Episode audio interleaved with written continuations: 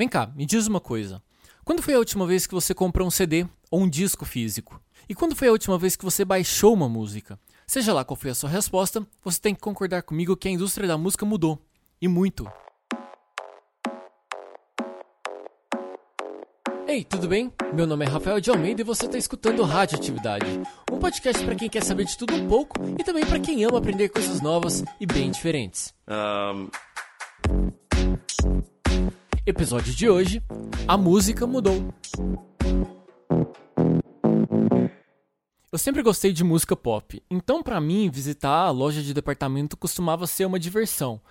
Até que eu comecei a perceber que a seção de CDs e música foi encolhendo, deixando grandes espaços e grandes bancadas para se tornarem alguns pequenos corredores que por fim acabaram virando uma única gôndola.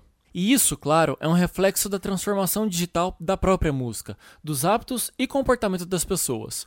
Um fluxo que, se a gente analisar bem, é natural na evolução das coisas e que sempre vai forçar o ser humano a se adaptar ao novo. Olhando alguns dados, a gente consegue sair do achismo e ter uma visão um pouco mais clara da coisa. Segundo a Abramos, Associação Brasileira de Música e Artes, lá em 2017, a música física representou apenas 30% do mercado mundial. Enquanto isso, a música digital dava adeus ao modelo de compra por faixa do iTunes e partia rumo ao seu modelo mais singular, o streaming. Em um resumo bem básico sobre como o streaming de música funciona, a plataforma, no caso Spotify, Deezer, Apple Music, Tidal e por aí vai, eles pagam microcentavos para os artistas todas as vezes em que você escuta uma música. Agora pensa comigo, o mercado fonográfico físico não dá mais tanto dinheiro. A grana que antes vinha dos discos e dos vinis agora estão no streaming. O streaming, por sua vez, paga os artistas por vezes em que a música foi executada. Será que as músicas que a gente escuta hoje nas plataformas de streaming não sofreram alterações e modificações para poder dar mais dinheiro para os artistas?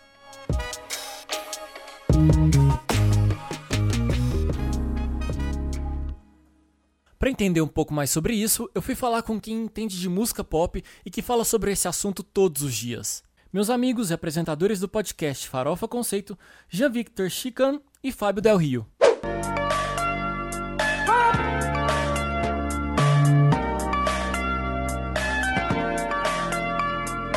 Farofa Conceito.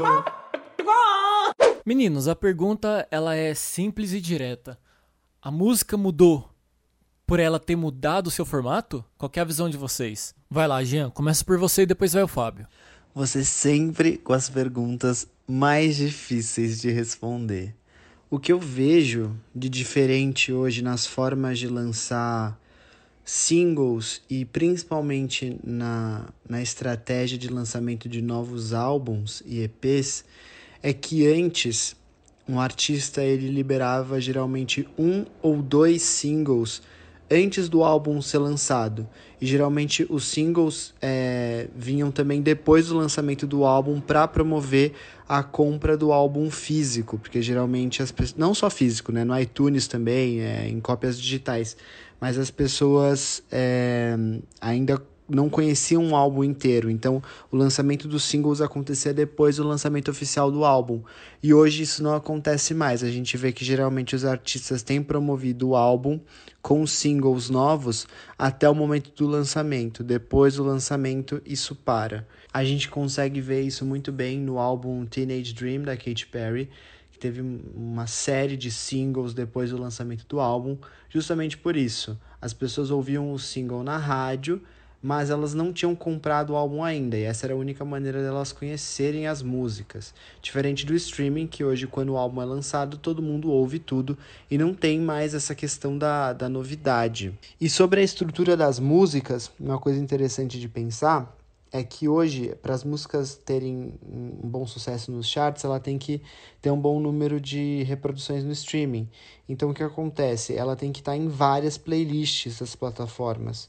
E para ela captar a atenção da pessoa mais rápido, é importante que ela seja curta e que ela comece já no refrão. E um exemplo disso é a música Senhorita, do Shawn Mendes e da Camila Cabello que já começa no refrão. Então, como ela está no meio de uma playlist, ela já tem que logo no começo já captar a atenção da pessoa, por isso o refrão no começo, e ela é curta, porque as pessoas consomem música mais rápido.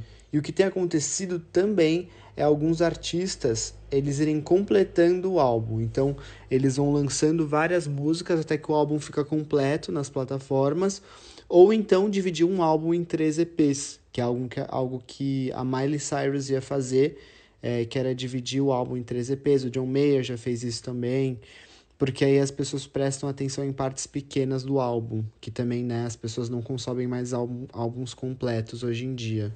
Com relação à composição, produção, divulgação das músicas, o que eu vejo muito na indústria é quase como uma comoditização da produção dos artistas. Então você tem músicas muito mais curtas sendo lançadas, você tem uma frequência de lançamento muito maior salvo alguns casos, por exemplo, a Beyoncé e a Rihanna, que estão há muito tempo sem lançar nada novo.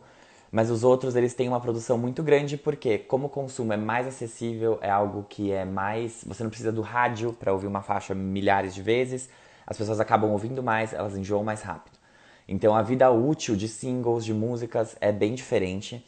É, a gente vê um lançamento muito maior de singles pré-álbum do que antes. Até 2010 você tinha no máximo um single sendo lançado antes do álbum sair, o que é muito pouco se você parar para pensar, considerando que hoje em dia a gente já ouviu mais de, sei lá, metade de alguns álbuns é, antes mesmo do álbum sair, que como foi o caso do Troy Sivan, como foi o caso de, do Lauve, por exemplo, que lançou nove singles antes do álbum ir para o mercado. Então, é, existe essa produção mais rápida e pouco se trabalham os álbuns hoje em dia. Você não tem mais grandes eras, é, é tudo muito mais rápido e trabalhado com músicas pontuais.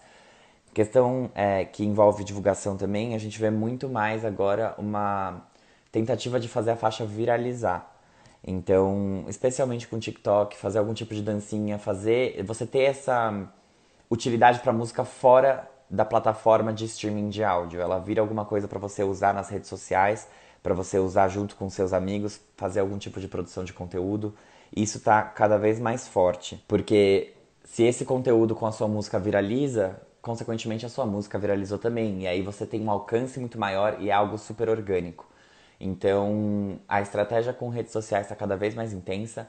Antes a gente tinha ciclos bem maiores de álbuns, ciclos bem maiores de singles. Então, hoje a gente vê artistas lançando singles a cada mês, enquanto no passado o normal era a cada três meses você lançar um single novo.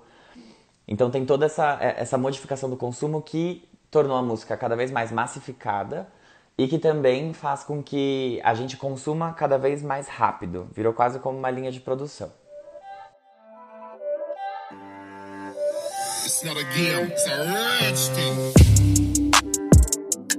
Ou seja, em uma indústria onde você não consegue mais vender o seu produto físico e não consegue mais vender aquela faixa, a repetição é quem manda. Então, a próxima vez que seu artista favorito lançar uma música, faça essa análise. Observe o tempo de duração da música, observe a quantidade de vezes em que o refrão se repete, enfim, é tudo desenhado para que você escute mais vezes e, consequentemente, dê mais dinheiro ao autor. Um outro ponto que também vale para análise é de que nunca se ouviu tanta música como hoje. Afinal de contas, no seu bolso, se você tiver um celular conectado à internet, você tem mais de 35 milhões de faixas disponíveis prontas para ouvir.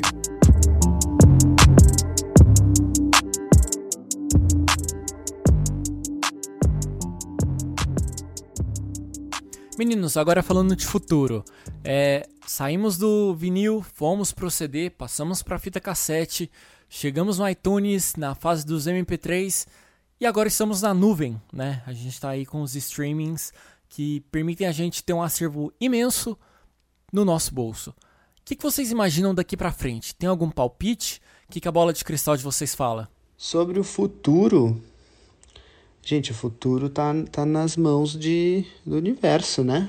Das energias. Não sei dizer o que vai acontecer, porque a gente sempre achava que, ah, agora o CD, Agora é o iTunes, o iTunes é isso. Agora as pessoas vão comprar e ninguém vai mais ter nada.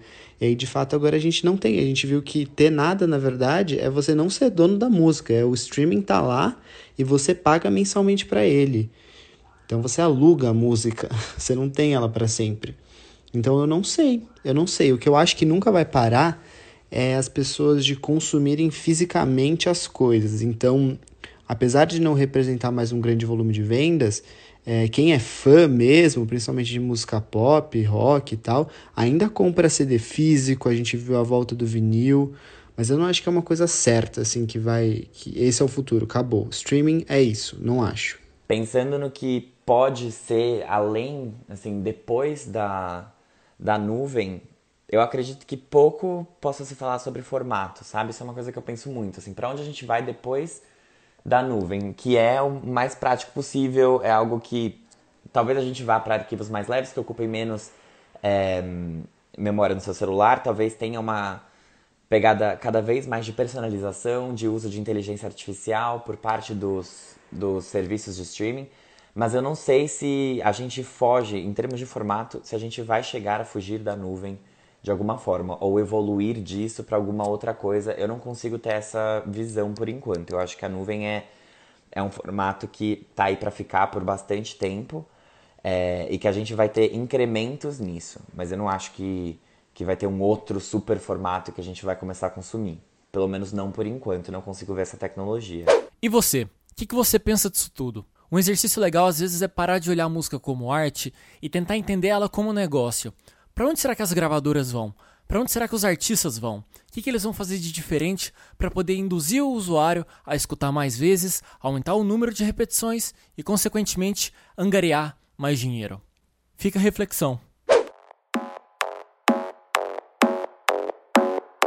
E assim, eu chego ao final de mais um episódio do Radioatividade. Espero que você aí do outro lado tenha gostado. E aqui eu quero deixar o meu muito obrigado e um beijo grande para os amigos do Farofa Conceito, podcast que você pode escutar toda quinta-feira, que sai um episódio novo. Vai lá no seu feed, procura Farofa Conceito, tem uma, uma galinha, tem um frango lá. É, fácil de você reconhecer. Se inscreve lá e acompanha os meninos que eles fazem um trabalho muito foda, tá certo? O Twitter deles é @farofaconceito. Eu também não posso deixar aqui de dar o meu grande beijo e um grande abraço para os patrocinadores, para aqueles que apoiam o Radioatividade todo mês lá no PicPay. Beijo grande pro Sérgio Melim, Felipe Risselli, Matheus Zoca, Thiago Cipriano, Eduardo Barbosa, Luiz Gorgen, Caio Furtado, Franciele Araújo, Gustavo Gobi, Daniel Clemente e também pro Rômulo Vinícius. Gente, um beijo grande no fundo do coração de vocês, de verdade. Se você quiser apoiar o Radioatividade, é só ir lá no picpay.me barra radioatividade, que com 3 reais mensais você faz uma puta de uma diferença aqui pro programa. E se você quiser trocar uma ideia comigo, é só me procurar lá no Twitter, arroba Rafael de Almeida,